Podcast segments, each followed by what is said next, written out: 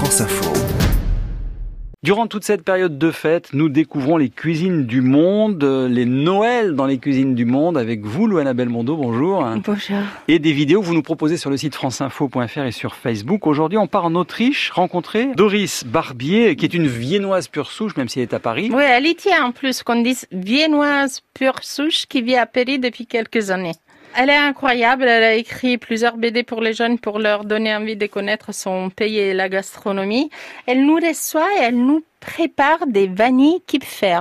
Qu'est-ce que c'est? C'est des biscuits, des biscuits à forme de croissants qu'on prépare que sous les fêtes de Noël pour déguster soit en famille, mais aussi amener pour dire euh, joyeux Noël aux familles, amener en fait son vanille Kipfer.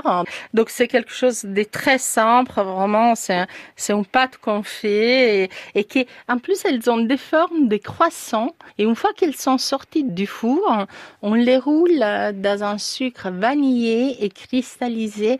Donc ça s'imbibe un peu, ça donne cette odeur vraiment des fêtes.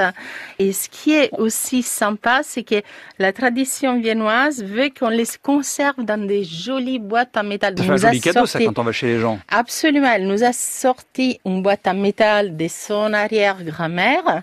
Mais bon, je pense qu'on en a tous un peu dans notre maison. C'est pas mal de pouvoir aussi recycler à Noël quelque chose qui nous tient au cœur. Ce petit gâteau là, il est un peu granuleux, il craque sous la dent un peu, il est bon? Oui, il est granuleux, léger finalement même en étant un gâteau très simple, avec du beurre, des œufs euh, et avec des arômes. Et j'ai pensé en fait au début qu'il allait être un peu compact.